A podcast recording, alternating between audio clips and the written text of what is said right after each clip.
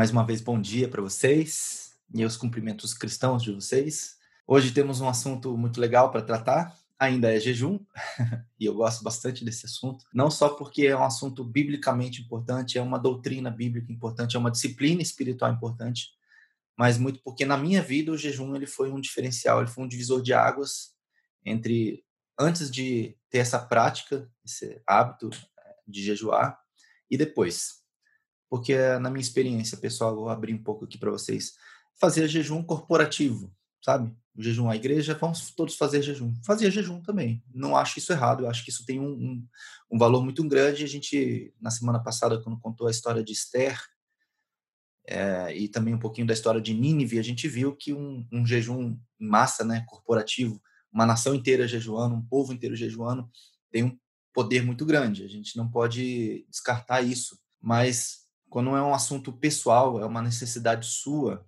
eu acredito que o jejum tem um poder muito grande também.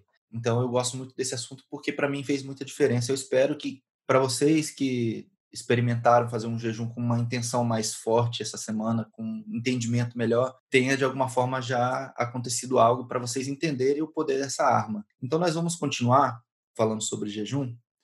Vamos antes só orar porque eu sempre que trato desse tema, eu eu entendo que a gente precisa muito, muito mesmo da graça do Espírito para poder entender bem, absorver bem essas verdades, tá bom? Vamos orar então. Pai, mais uma vez nós agradecemos, Senhor, porque o Senhor nos trouxe até esse momento de intimidade, de relacionamento, um momento de comunhão entre nós e com o Senhor.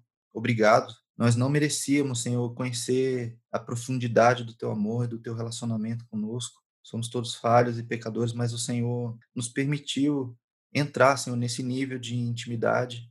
Por isso nós somos gratos, Senhor. Agora nós te pedimos que o Senhor venha sobre nós com a tua graça, com o teu poder, para que possamos compreender. Senhor, agora eu peço que o Senhor retire das nossas mentes, do nosso espírito, qualquer coisa que possa impedir que nós hoje absorvamos as verdades bíblicas que hoje vão ser tratadas aqui. Eu te peço, Senhor, que o Senhor abençoe nossas vidas para que sejamos terra boa, que retenha a tua palavra e que, Senhor, não seja assim, apenas um ouvir da tua palavra, mas um viver, um aplicar da tua palavra, porque a tua palavra mesmo afirma que aquele que ouve, mas não pratica a tua palavra, esse não é o que o Senhor quer. Então nós pedimos que o Senhor nos abençoe, para que assim essa palavra possa frutificar nas nossas vidas, isso possa trazer resultados para nós mas também para o teu reino, Senhor. Nós te pedimos assim essa bênção em nome de Jesus. Amém. Amém. Vamos lá. Primeira coisa, então, vou passar bem rápido pelo questionário. Eu estou tentando ser rápido aqui para a gente não gastar tanto tempo. Deixa eu compartilhar a tela. Ah, alguém respondeu. Obrigado quem respondeu agora, tá? Faz diferença, gente, mesmo. Então, primeira pergunta: você fez algum tipo de jejum? A maioria sim, 70% sim, 30% não. Tudo bem. Quem fez jejum? Quantos dias fez? A maioria fez um dia só, né? Dos que fizeram, 37% fez um dia, 12% fez cinco dias ou mais, muitos dias de jejum, semana toda, né? Três dias de jejum algumas pessoas, dois dias de jejum algumas pessoas. O importante é fazer, tá, gente? Não necessariamente a quantidade de tempo. Óbvio, que o voto que você faz diante de Deus ele é proporcional ao seu desejo de entrar mais profundo num relacionamento. Então acho que faz sentido fazer o jejum que você acha que é necessário mesmo. Que tipo de jejum? A maioria aqui dos tipos de jejum, jejum parcial, não necessariamente foi um tipo só, as pessoas podem ter combinado, né, vários tipos, mas jejum parcial, 25% fez algum tipo de abstenção de algum alimento ou de alguma coisa que gosta jejum de algum tipo de prazer, também 20% fez algum tipo de jejum assim. Algumas pessoas, 20% fez o jejum normal, que é você bebe água, mas não come nada. Duas pessoas fizeram um jejum completo, que é não come nada e não bebe nada. Esse aqui é o mais difícil mesmo. E aí os 30%, 29% que não fizeram jejum. Muito bem. E aí agora começam as perguntas mais legais aqui. Como foi fazer o jejum? A gente tem resultados bem diferenciados aqui, mas 29% disse que foi normal, normal. Acho legal essa resposta. Algumas pessoas disseram que foi fácil, inclusive. Ó. A gente tem 4% das respostas aqui dizendo que foi fácil. e 33%, que foi a maior parte aqui do grupo, disse que foi difícil. Eu acho difícil fazer jejum, por mais que eu já tenha o hábito, já tenha essa prática mais é, internalizada dentro de mim, eu sempre acho difícil, porque durante o seu tempo de jejum você sempre tem alguma coisa que pode te atrapalhar, né? Que é a próxima pergunta aqui, você encontrou alguma dificuldade? E aí tem várias respostas aqui. A maior parte das respostas é encontrei outros tipos de tentação que não foram mencionados aqui. Isso é normal também. Mas eu, eu citei algumas que são comuns, tá? Que é você sentir mais fome do que o normal, 16%, dor de cabeça, poucas pessoas sentiram dor de cabeça, é, problemas de relacionamento, às vezes a gente por estar em jejum vem algumas coisas, algumas pessoas falar coisas para nós e a gente tem um certo, uma certa dificuldade às vezes. Ó, aumentou mais duas respostas aqui. Obrigado, gente, que está respondendo, tá? É, problemas no trabalho. É, nesse momento, né, poucas pessoas estão tendo problemas no trabalho porque está todo mundo em quarentena, né? É menos, menos comum. Ansiedade, perseguição. Agora, os outros tipos de tentação, eu não coloquei o que, que foi essa outra tentação, porque isso é muito pessoal, né? eu não quis que as pessoas se expusessem aqui. Mas tem de tudo, gente, tudo, tudo, tudo mesmo, né? Independente da resposta à pergunta anterior, que é essa daqui, você acredita que houve algum tipo de retaliação ou oposição espiritual? E essa pergunta para mim ela é bem importante e a gente vai tratar isso na reunião, tá? Dos que responderam aqui, 20% disse que não, não percebeu nada, mas a gente teve 12,5% aqui que percebeu alguma coisa. E não perceber uma, uma retaliação não é um problema também. Mas se você percebeu que você, por estar em jejum, foi mais tentado do que o normal, você recebeu algum tipo de, de ataque, eu diria, do ponto de vista espiritual, isso também não é incomum. E eu vou falar um pouco sobre isso daqui a pouco. Depois de terminar o jejum, como você se sentiu? A maioria das pessoas, 44%, disse que se sentiu, disse que se sentiu bem fisicamente e em relação ao espírito também. Então ficou bem nas duas partes. Por que, que eu faço essa pergunta aqui? Para desmistificar uma situação que muitas pessoas falam, é que assim, ah, eu não consigo fazer jejum porque eu me sinto muito mal depois. Ou porque eu acho que eu vou passar mal, eu acho que eu não consigo. Se eu não comer, sei lá, eu tenho um problema, eu caio a minha pressão. Alguém sempre tem esse tipo de justificativa para não fazer o jejum. E o que eu quero mostrar é que a maioria das pessoas não tem nenhum tipo de problema por fazer jejum. Ela se sente bem fisicamente, passa fome ali e tudo às vezes, mas se sente bem tanto fisicamente como espiritualmente. Algumas pessoas aqui, ó, disseram que se sentiram bem fisicamente, mas não sentiu efeitos espirituais, que provavelmente são os mesmos. É, em algum lugar que eu vi alguém dizendo que foi fácil, né? Foi normal fazer o jejum aqui. Deve estar nesse grupo aqui, tá? Não sei. Imagino que sim. E a gente vai falar sobre isso também. Você teve alguma nova experiência após iniciar o jejum? 44% a maioria diz que sim. Alguns disseram que não fizeram jejum e outros disseram que não, não aconteceu nada diferente. Vamos tratar tudo isso hoje, tá? As respostas aqui, eu vou eu vou ler algumas respostas, tá? A primeira aqui, alguém disse que não fez porque está doente. De fato, se está doente, não faça jejum mesmo, tá? Você precisa se fortalecer fisicamente, então não recomendo fazer jejum. Mas vamos lá. Algumas pessoas dizendo que não fez, tal, tudo bem a princípio, me senti mais fraca espiritualmente, como se desafios tivessem surgido para diminuir meu tempo de oração. Normal. Lembra da retaliação que eu falei, né? Me senti mal por ter identificado esse retrocesso, mas meditei sobre os ocorridos. Entendi que as tentações que querem me, querem me distanciar de Deus, e nesse momento meu espírito só deseja se aproximar dele. O Senhor me revelou questões sobre a minha separação dos meus pais, clarificando que cada um deles tem buscado a salvação de suas almas, e isso ocorreu após encerrar o ciclo através de perdão genuíno, honrando meus ancestrais, reescrevendo uma história diferente com meu esposo para sermos exemplo para nossos filhos. Tenho vivido anos em dias. Que bom. Sou grata ao Senhor por me proporcionar a oportunidade de entregar minha vida a Ele. Não tem sido fácil, mas o importante é perceber que nunca estive só, mas agora estou mais próxima dele. Muito legal, gente. Muito bom. E o jejum ele nos dá essa consciência maior do mundo espiritual, gente. A gente precisa experimentar isso em algum nível, eu acho, minha opinião aqui, tá? Isso não está na Bíblia, mas eu entendo que cada pessoa vai experimentar algo diferente em relação ao jejum, as promessas de Deus em relação a nós nos abstermos de alguma coisa, elas são iguais para todo mundo, mas a forma como Jesus, como Deus trabalha na nossa vida é diferente. O Espírito Santo ele é bem personalizado, não existe nada por atacado no mundo espiritual. Não existe isso. Sempre vai ser no nível pessoal, no nível personalizado, porque Deus nos conhece, Ele nos, nos trata como nós precisamos ser tratados, desde que a gente se permita isso. Tem muitas outras coisas aqui, gente. Eu prometi, eu vou fazer um mural disso aqui. Em algum lugar vou dar um jeito de fazer isso aqui, tá? Vou pôr no site, eu não sei como, tá? Mas eu vou fazer um negócio para vocês poderem ler depois. Talvez mais para o final da, da mentoria, para a gente poder ter isso como um memorial. Eu quero voltar agora para o nosso assunto mesmo. É bastante coisa para a gente falar. Vamos lá, vamos falar sobre o verdadeiro jejum. Natália, eu vi teu e-mail, tá? E Isaías 58 já era o nosso tema, por isso que eu não falei nada, tá bom? a Natália me mandou, olha, falando, meditando aqui sobre o jejum, ouvindo áudio, lembrei do texto de Isaías 58 e a gente vai falar sobre ele hoje. E esse texto, quando a gente é, lê algumas Bíblias, algumas Bíblias elas têm tipo títulos para as passagens bíblicas. Esses títulos não são originais da própria Bíblia. A Bíblia ela não tem originalmente capítulos e versículos, só para vocês saberem. Eu vou falar um pouco mais sobre isso quando a gente for falar sobre a Bíblia. Mas a Bíblia era um texto corrido, eram cartas ou eram livros. E você não tem livros normalmente com versículos, né? Cada parágrafo com um númerozinho. E às vezes você tem o capítulo, tudo bem. Mas versículo você não tem.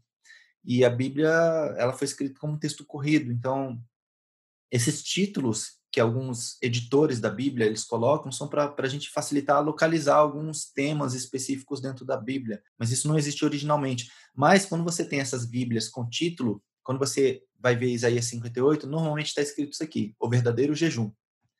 E é o texto que a gente vai ler hoje. A gente vai fazer primeiro uma recapitulação do que a gente viu na semana passada, depois a gente vai para o texto. Então, a primeira coisa que a gente falou, assim, de forma bem resumida: jejuar o jejum, de forma geral, ele não é um mandamento, ele é uma expectativa de Deus. Não existe na Bíblia escrito jejuai ou jejuem. Não tem uma ordem, um princípio, nada que nos ordena a jejuar, mas é uma expectativa. A gente falou sobre Jesus quando ele falando para os discípulos de João, os discípulos de João perguntando por que que os seus discípulos não jejuam e nós, os discípulos de João e os fariseus jejuam. Jesus falou, eles vão jejuar enquanto o noivo está com eles? Não. Quando o noivo for tirado, aí sim eles jejuarão. Então é uma expectativa.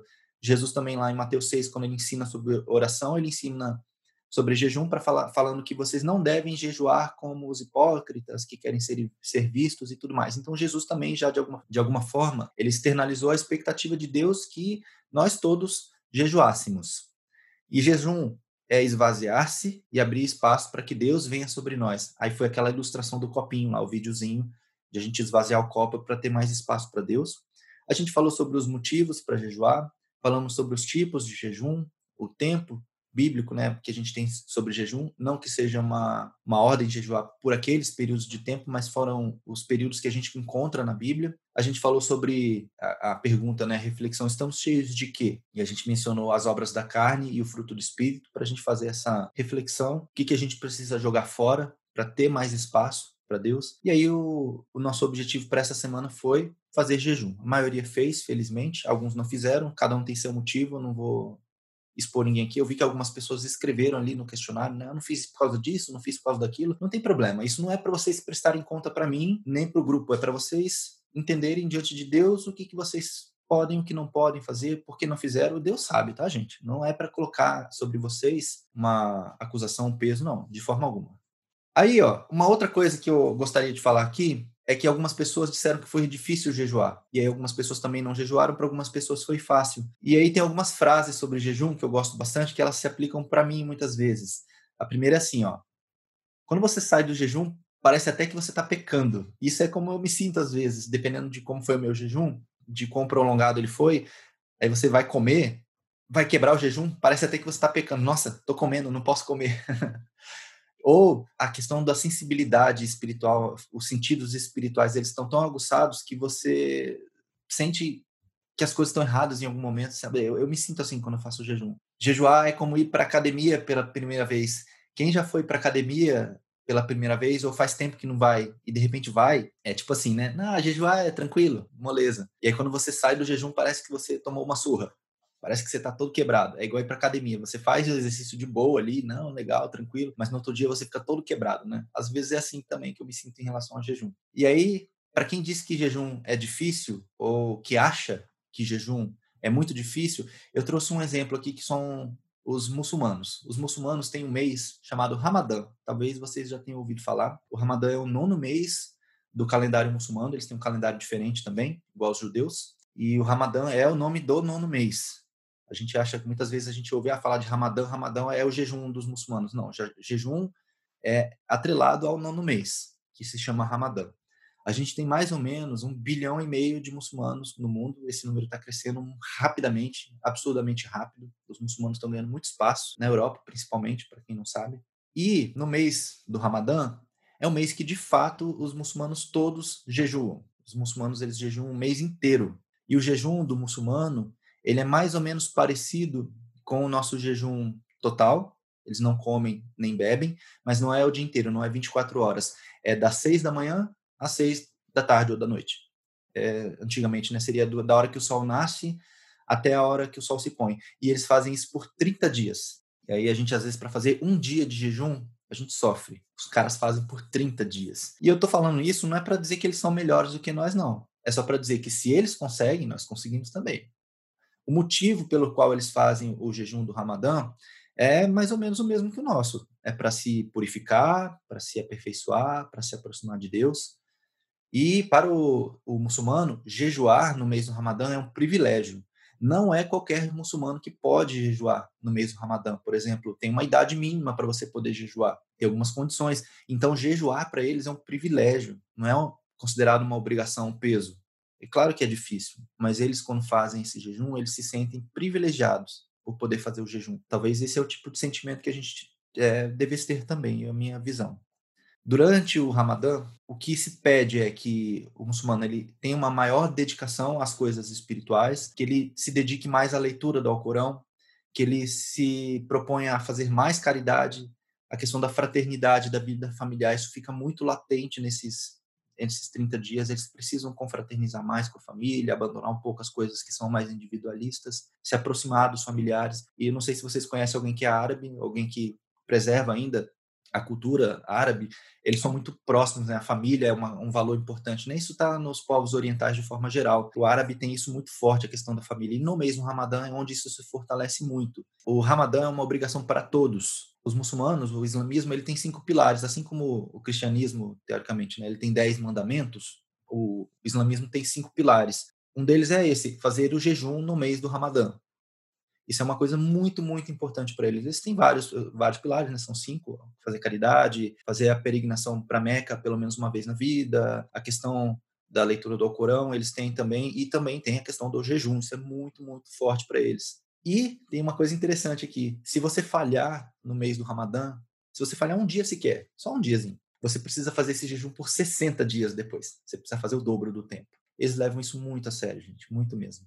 Então, talvez vocês conheçam alguém que é muçulmano e que, de fato, exerça, né, pratique a sua fé. Se você conhece alguém, você já deve ter visto essa pessoa fazendo jejum.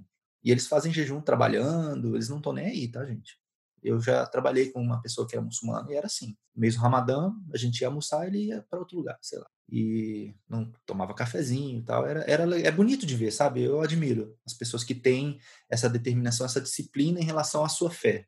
E nós precisamos aprender a fazer a mesma coisa. Mais uma vez, não é dizer que eles são melhores do que nós, não, não são. Mas se eles conseguem, nós conseguimos também, gente. Nós conseguimos também. E não é fácil. Eu vou abrir mais uma coisa aqui. Essa semana, o jejum que eu dediquei a Deus, o voto que eu fiz foi justamente de fazer algo parecido com isso daqui. Então, eu, acordo, eu acordo cedo, né? Como eu já falei antes, acordava cedo, fazia meu período de oração, tomava café da manhã e encerrava. Só depois da noite eu comia de novo.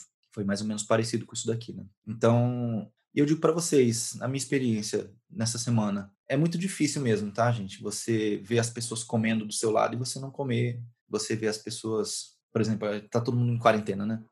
Eu, eu fiz comida algumas vezes durante a semana e se fazer comida e não poder comer é complicado também, né? Isso tem um valor, sabe? A gente fica às vezes pensando assim, né? Puxa, será que isso faz sentido mesmo? Faz alguma diferença?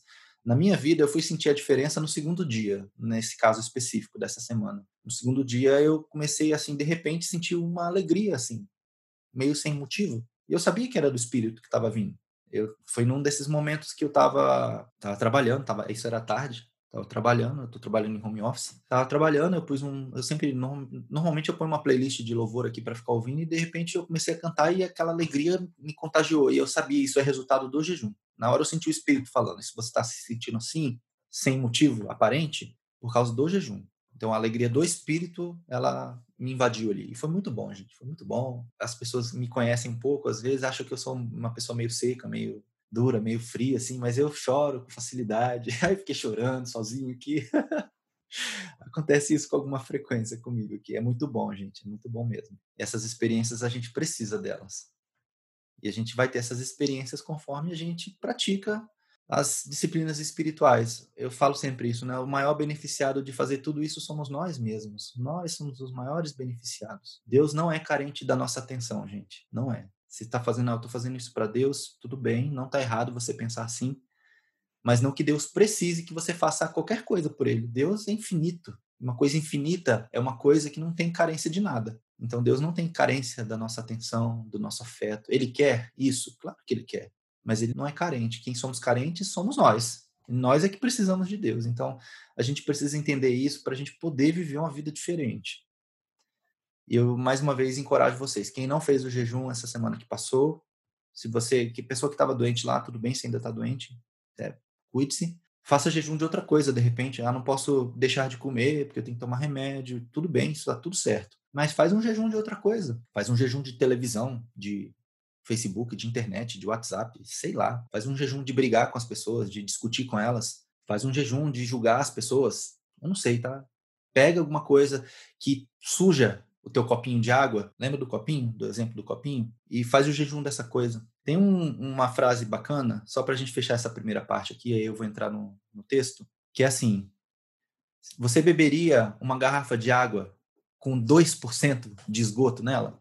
Pega um litro de água, tá? E põe 20 ml de esgoto. Você vai olhar para essa água, talvez você nem perceba que tem esgoto ali, mas você beberia essa água sabendo que tem 2% de esgoto ali? Eu não beberia. Jamais. Jamais daria essa água para outra pessoa beber. 1%, sei lá, uma gota de esgoto. Não precisa ser nem ml, não. Imagina aí, a ilustração, tá? Você pegou lá uma garrafinha de água mineral, bonitinha, 500 ml. Põe uma gotinha de esgoto, só uma gotinha. Você consegue beber essa água? Eu, eu não consigo. E a gente tem que pensar nisso, né? Quantos por cento de esgoto tem dentro de nós, gente? Pergunta difícil, né? Mas necessária. E vamos fazer jejum justamente para nos, nos livrar dessas coisas. Todos nós temos alguma coisa que precisamos abandonar, gente. Todos nós. Vamos viver a nossa vida inteira lutando contra o pecado, porque a natureza do pecado está dentro de nós, nós vamos sempre ter que lutar contra ela. Mas porque nós temos a natureza do pecado dentro de nós, não quer dizer que nós somos obrigados a pecar. Não, não é. E viver em santidade é justamente isso. Você viver consciente que você é vulnerável ao pecado, mas você se afastar dele. E é possível viver assim. Jesus mostrou que é possível. Ah, mas Jesus era Deus. Mas Jesus era Deus encarnado, como homem, sujeito, e isso está na Bíblia, sujeito aos mesmos desejos, às mesmas tentações que todos nós. E ele venceu. Jesus fala: Eu venci o mundo. É possível. É improvável que a gente vença, sempre. Mas é possível. Passar um dia sem pecar, é possível. Dois dias sem pecar, é possível, não é? Se a gente estiver próximo de Deus, a gente consegue. Então tá bom. A introdução grande. Vamos para o texto agora. Eu vou ler o texto não vou ler o texto corrido, tá? Eu preferi dividir o texto e a gente vai ler o texto de Isaías 58 parte por parte. Não tem os versículos aqui, justamente para a gente não ficar preso nisso, tá bom? E a gente tem que aprender a ler a Bíblia sem picotar ela, tá, gente? Vou só fazer um parêntese aqui, que eu vou falar isso de novo lá quando a gente for falar sobre a Bíblia. Você não pega um livro, qualquer livro que seja, quem gosta de ler vai concordar comigo. Você não pega um livro qualquer e começa lendo no capítulo 16. Depois você volta para o capítulo 1. Depois você lê um parágrafo do capítulo 5. Depois você vai para o final do livro e lê a conclusão. Você não faz isso com o livro. Por que com a Bíblia a gente faz? Não deveria, né? A Bíblia tem livros. E a gente deveria ler os livros. Começo, meio e fim. Não quer dizer que a gente não possa usar textos específicos para meditação, textos específicos para estudo, mas na nossa leitura bíblica a gente deveria ler assim, tá bom? Só um parêntese aqui. Então eu tirei os versículos aqui para a gente não ficar preso neles. Isaías 58 diz assim: Isso é Deus, inicialmente, né? Deus falando com Isaías para que Isaías falasse com o povo. Diz assim: Grite alto, não se contenha. Levante a voz como trombeta. Anuncie ao meu povo a rebelião dele e à comunidade de Jacó os seus pecados. Pois dia a dia me procuram, parecem desejosos de conhecer os meus caminhos, como se fossem uma nação que faz o que é direito e que não abandonou os mandamentos do seu Deus. Pedem-me decisões justas e parecem desejosos de que Deus se aproxime deles. Então, primeira parte aqui, né? Eu destaquei algumas palavras aqui. Deus falando com o povo. Vocês parecem, parecem, vocês se mostram, mas pelo tom do texto aqui a gente já percebe que Deus está mostrando para eles, para o povo, a própria hipocrisia deles, porque eles parecem fazer isso, mas eles não fazem. E aí muitas vezes nós estamos assim, nós parecemos querer um relacionamento com Deus, parecemos querer a presença dele, mas queremos mesmo? É uma pergunta, tá, gente? A gente vai fazer muitas reflexões hoje aqui, muitos confrontos, porque isso é Deus falando com aquele povo. E agora a gente tem que se perguntar se nós não estamos parecidos com o povo de Israel naquelas, nessas circunstâncias aqui. Então, hipocrisia é algo que não funciona com Deus. Eu já falei isso na oração e no jejum também. Não funciona. Continua. Aí o povo, né? Perguntando: por que jejuamos, dizem, e não ouviste? Perguntando para Deus: nós jejuamos e o Senhor não viu. Por que nos humilhamos e não reparaste? Contudo, no dia do seu jejum, vocês fazem o que é do agrado de vocês e exploram seus empregados. O seu jejum termina em discussão e rixa e em brigas de socos brutais. Vocês não podem jejuar como fazem hoje e esperar que a sua voz seja ouvida no alto. Então, isso é Deus mais uma vez falando sobre o povo, sobre a, a forma como o povo estava fazendo o jejum. Porque, como está falando, né? Porque jejuamos e não ouviste? Porque nos humilhamos? Porque o jejum tem essa característica do, da humilhação, você se humilhar diante de Deus. E essa pergunta aqui, essa primeira pergunta, para mim fica claro lá no que Jesus falou, que os, os hipócritas, eles jejum e eles ficam com o rosto ali abatido para que as pessoas vejam que eles estão em jejum. E aqui, para mim, parece que o povo fazia a mesma coisa. As pessoas estavam jejuando, estavam se olhando para que outros vissem. Mas não é para isso que serve o jejum. Não é para ser visto. Depois continua: vocês fazem o que é do agrado de vocês e exploram seus empregados. E aí, aqui a gente tem que entender o contexto daquela época. Naquela época ainda existiam os escravos, as pessoas tinham seus empregados. E aí, no dia do jejum, que é um dia onde a pessoa devia se humilhar e se aproximar de Deus, ela continuava explorando seus empregados. A vida dela seguia o fluxo normal, digamos assim. Ela estava sem comer, estava sem beber, mas tudo seguia normalmente. O que era errado continuava errado, nada se corrigia. E será que é isso que, que Deus quer? É para isso que serve o jejum? Eu já falei isso, eu vou repetir. Fazer jejum dessa forma, na verdade, você está fazendo greve de fome, você está fazendo dieta. No máximo, você vai conseguir perder umas gramas aí. Mas favor de Deus você não vai conseguir. Com o coração dessa forma não vai funcionar. E aí, Deus falando, né? O jejum termina em rixa, em brigas, que é justamente a questão das nossas práticas pecaminosas. Adianta a gente jejuar? Por isso que eu perguntei lá no questionário: você teve algum problema de relacionamento no seu período de jejum? Não adianta a gente estar em jejum e ser grosseiro com as pessoas, não ser amável, não perdoar, enfim, uma série de outras atitudes aqui. Eu entendo que isso aqui é um exemplo, né? Que pode ser extrapolado para várias outras coisas. Então, a gente não pode jejuar e esperar de Deus que a nossa voz seja ouvida se o nosso jejum está com esse tipo de situação aqui. Deus continuando. Será que é esse jejum o que eu escolhi? Que apenas um dia, um dia, o homem se humilhe, incline a cabeça como junco e se deite sobre pano de saco e cinzas? É isso que vocês chamam de jejum? Um dia aceitável ao Senhor? E aí, mais uma vez, gente, não adianta a gente fazer jejum um dia na semana, que seja, e viver os outros seis dias da semana sem mudar de vida, sem ter uma transformação, porque o jejum ele tem que ter esse efeito na nossa vida de abandonar o pecado, de santificação, de purificação daquilo que é pecaminoso, de abandono daquilo que é obra da carne e da busca do que é o fruto do espírito. Se você faz jejum só para jejuar, não, eu estou fazendo jejum porque preciso fazer e é uma prática espiritual, lá, lá, lá, lá. Se você está fazendo jejum assim, você está fazendo um ritual. E Deus não quer rituais. Deus quer relacionamento. Eu, eu gosto dessa frase que diz assim: Deus não quer religião, Deus quer relacionamento. Então nós precisamos entender que se estamos num relacionamento e o jejum é algo que favorece esse relacionamento, que nos aproxima no, no nosso relacionamento com Deus, nós precisamos usar isso como uma ferramenta para que nos aproximemos de Deus. Eu vou usar mais uma vez aqui a analogia do casamento. Não adianta, por exemplo, vamos imaginar, tá um casamento que está com problema, as pessoas estão brigando o dia inteiro, todos os dias. Aí um dia na semana é o dia da trégua. Não, hoje é o dia da trégua, a gente não briga. Mas a briga que a gente ia fazer hoje, a gente faz amanhã, beleza? Funciona isso aí? Que casamento que funcionaria dessa forma? Eu entendo que nenhum. Então, relacionamento com Deus também não pode ser assim. Um dia a gente fica bonzinho e em paz com Deus. Nos outros seis dias a gente avacalha. Acho que não funciona. Será que é isso aqui que Deus quer a respeito do jejum? Só um dia? E não estou falando que a gente tem que fazer jejum vários dias por semana, não é isso. Mas o jejum, ele não pode ser, isso que eu falei, um dia bonzinho, felizinho, fofinho, e nos outros dias tudo errado. Não pode. Porque esse tipo de jejum não funciona. E aí depois, Deus começa a dizer agora qual que é o verdadeiro jejum. E é aqui que a gente vai entender melhor o que, que a gente deve fazer quando a gente estiver de jejum.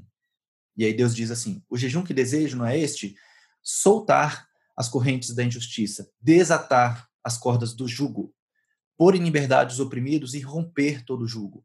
Aqui nesse primeiro, nessa primeira parte do texto, a gente está vendo muitas coisas a respeito de libertação, de resgate, de salvação, de perdão, de misericórdia. Esse é o tipo de sentimento que precisa existir em nós enquanto estivermos de jejum. Temos que ter esse tipo de atitude, de querer o bem de outras pessoas, de querer misericórdia para outras pessoas, de querer perdão para outras pessoas, de querer resgate para outras pessoas. Esse é o tipo de sentimento que Deus procura em nós enquanto estivermos de jejum. Depois continua: Não é partilhar a sua comida com o faminto, abrigar o pobre desamparado, vestir o nu que você encontrou e não recusar ajuda ao próximo? Aqui tem a ver com dividir, com cuidar, com abrir mão de si mesmo. Porque todas essas coisas que foram mencionadas aqui são coisas que são nossas, mas que a gente abre mão para o bem de outros. Então, a minha comida não é mais a minha comida, é a nossa comida. A minha casa, né, que é o abrigo, não é a minha casa, é a nossa casa. A minha roupa não é a minha roupa, é a nossa roupa. Ajuda ao próximo aqui já está bem claro, né? E Jesus ele fala isso de forma muito clara em um dos evangelhos, agora eu não vou me lembrar o texto exatamente. O texto é mais ou menos assim, eu não vou lembrar exatamente, mas Jesus falando assim: Ah, quando eu tive fome, você me alimentou. Quando eu tive sede, você me deu água. Quando eu estava nu, você me deu roupas. Quando eu estava doente, você me visitou. E aí, por causa disso, você vai herdar o reino dos céus. E aí as pessoas perguntam para Jesus: Mas, Senhor, quando foi que nós te vimos nu e te vestimos? Quando foi que você esteve doente e nós te visitamos? Quando foi que você esteve fome e nós te demos comida? E aí Jesus fala: Quando vocês fizeram isso a um dos meus pequeninos, a qualquer um deles, a mim vocês fizeram. E aquele que não faz isso não tem a recompensa do reino dos céus. Eu vou achar esse texto depois, eu vou passar para vocês. Se alguém lembra desse texto aí, me manda aí no chat aí o endereço. Mas aqui já, Jesus ele repete mais ou menos o que está escrito aqui. Que o que se espera de nós é esse tipo de atitude, é o amor ao próximo. E o amor ao próximo não é dizer que ama o próximo e, e ficar lá em casa sem fazer nada. É ação, é ver a necessidade e atender a necessidade. Inclusive, ontem a gente estava conversando, eu e minha esposa, a gente falando um pouco sobre isso, né, por causa da pandemia, e tem gente que está passando dificuldade porque tem negócio próprio, tem gente que perdeu emprego e tal.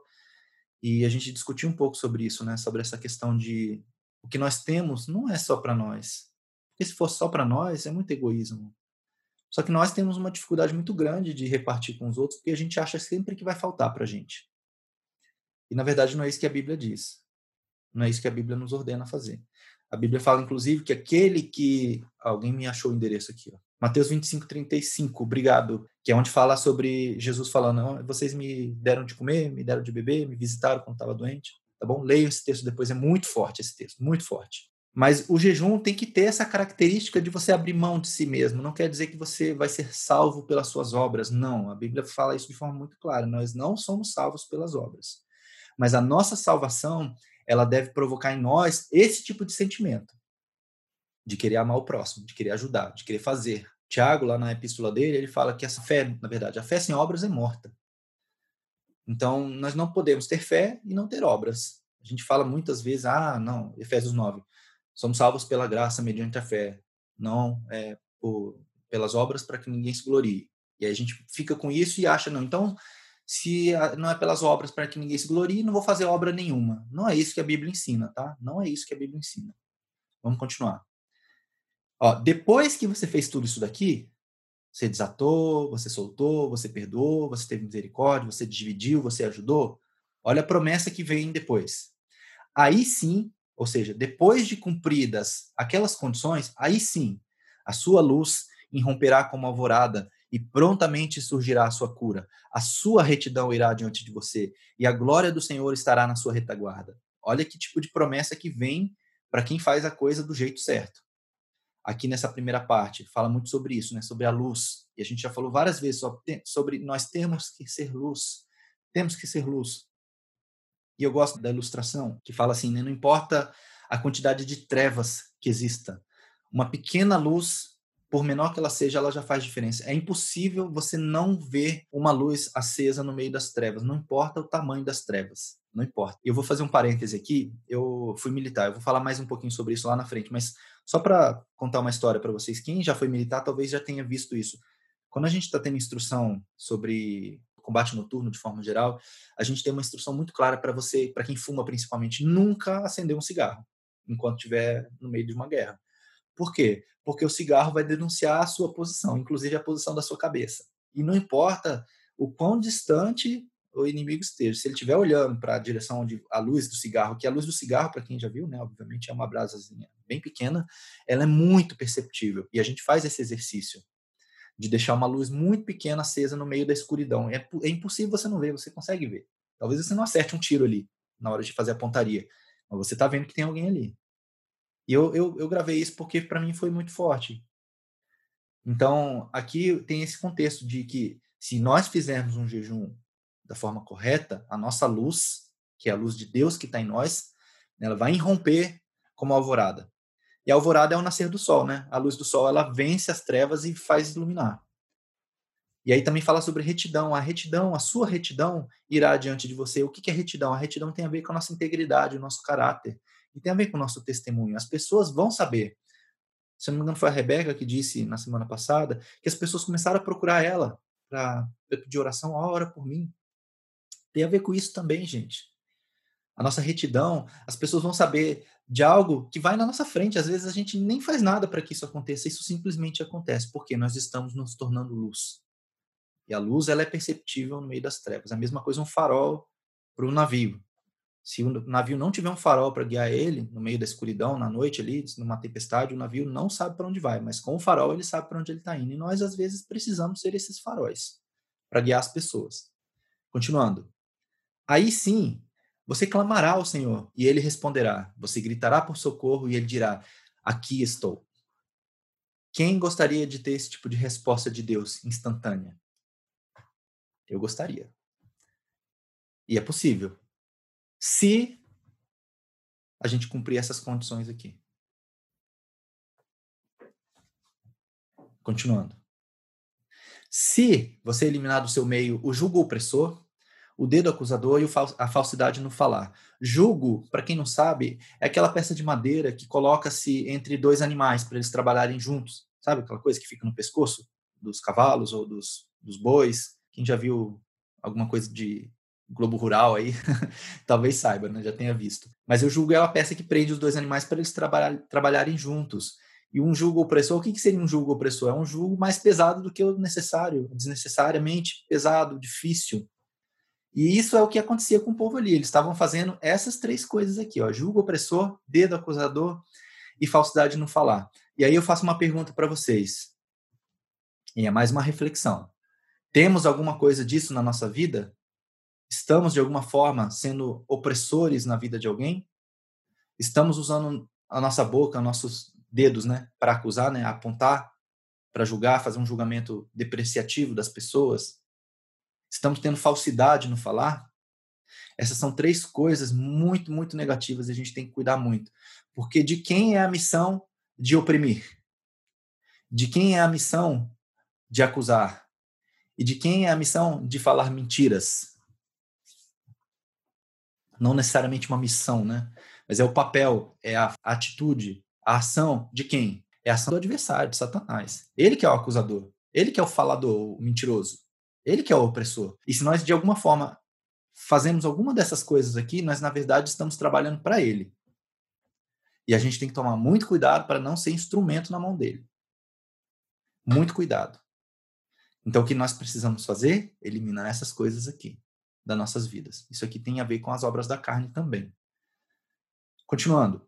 Se com renúncia própria você beneficiar os famintos, satisfizer o anseio dos aflitos. Então, então, é só depois disso, a sua luz despontará nas trevas e a sua noite será como o meio-dia.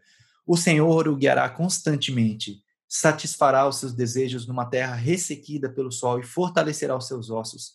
Você será como um jardim bem regado, como uma fonte cujas águas nunca faltam. Olha que beleza essa promessa, né, gente? Tem um hino na nossa igreja, a gente canta assim: O Senhor te guiará. É desse texto que vem a letra desse hino. No entanto, a gente às vezes canta esse hino sem saber o que está por trás, justamente porque ele foi pego um, um, recorte da Bíblia, né? Pega essa parte que é boa e faz um hino com ela. Não estou dizendo que está errado, mas é diferente quando você entende o contexto por trás da promessa. Essa é uma promessa de Deus? Sim, é uma promessa de Deus, mas tem uma condição. Se você eliminar o julgo, o dedo, a falsidade, se com renúncia própria, todas essas coisas aqui, ó, soltar, desatar, pôr liberdade, tudo isso são condições para que só depois dessas condições atendidas você possa exigir o cumprimento dessa promessa. E aí eu escrevi aqui do lado. A recompensa do jejum vem de uma renúncia própria com atitude, com atitude correta e com reflexos práticos. A renúncia própria é fácil de entender. Agora, a atitude correta é: eu não posso fazer o bem para o outro para querer ser reconhecido pelo outro. Jesus ele fala que quando você for dar esmola, que a sua mão direita não saiba o que a esquerda está fazendo. A gente não precisa ficar anunciando por aí, ah, eu ajudei fulano, eu ajudei ciclano. Não podemos fazer isso. E a recompensa vem quando a condição é cumprida. Esse é o verdadeiro jejum. O jejum de si mesmo. Abrir mão do que é seu, do que é importante para você, em função do bem de outros. Zacarias 7 tem mais um texto, eu vou ler rapidinho aqui para a gente já evoluir no, no nosso tema. Diz assim, também fala sobre jejum. No quarto ano do rei Dario, a palavra do Senhor veio a Zacarias no quarto dia do nono mês, o mês de Quisleu. Isso é Zacarias 7, de 1 a 14, tá bom? Foi quando o povo de Betel enviou Sarezer e Regem-Meleque com seus homens, dois mensageiros, para suplicarem ao Senhor, perguntando aos sacerdotes do templo do Senhor, dos exércitos e aos profetas. Qual que foi a pergunta? Devemos lamentar e jejuar no quinto mês, como já fazemos tantos anos? Então o Senhor dos exércitos me falou, falou para Zacarias, que era o profeta. Pergunte a todo o povo e aos sacerdotes: quando vocês jejuaram no quinto e no sétimo meses, durante os últimos 70 anos, foi de fato para mim que jejuaram? E quando comiam e bebiam, não era para vocês mesmos que o faziam? Então Deus está fazendo um contraste. Quando vocês jejuam, vocês dizem que é para mim. Mas quando vocês comem, quando vocês estão na coisa boa, na parte boa, vocês fazem isso para vocês. E a palavra do Senhor veio novamente a Zacarias. Assim diz o Senhor dos Exércitos: Administrem a justiça verdadeira, mostrem misericórdia e compaixão uns para com os outros. Não oprimam a viúva e o órfão, nem o estrangeiro e o necessitado. Não tramem maldades um contra os outros. Isso tem o mesmo contexto de Isaías 58.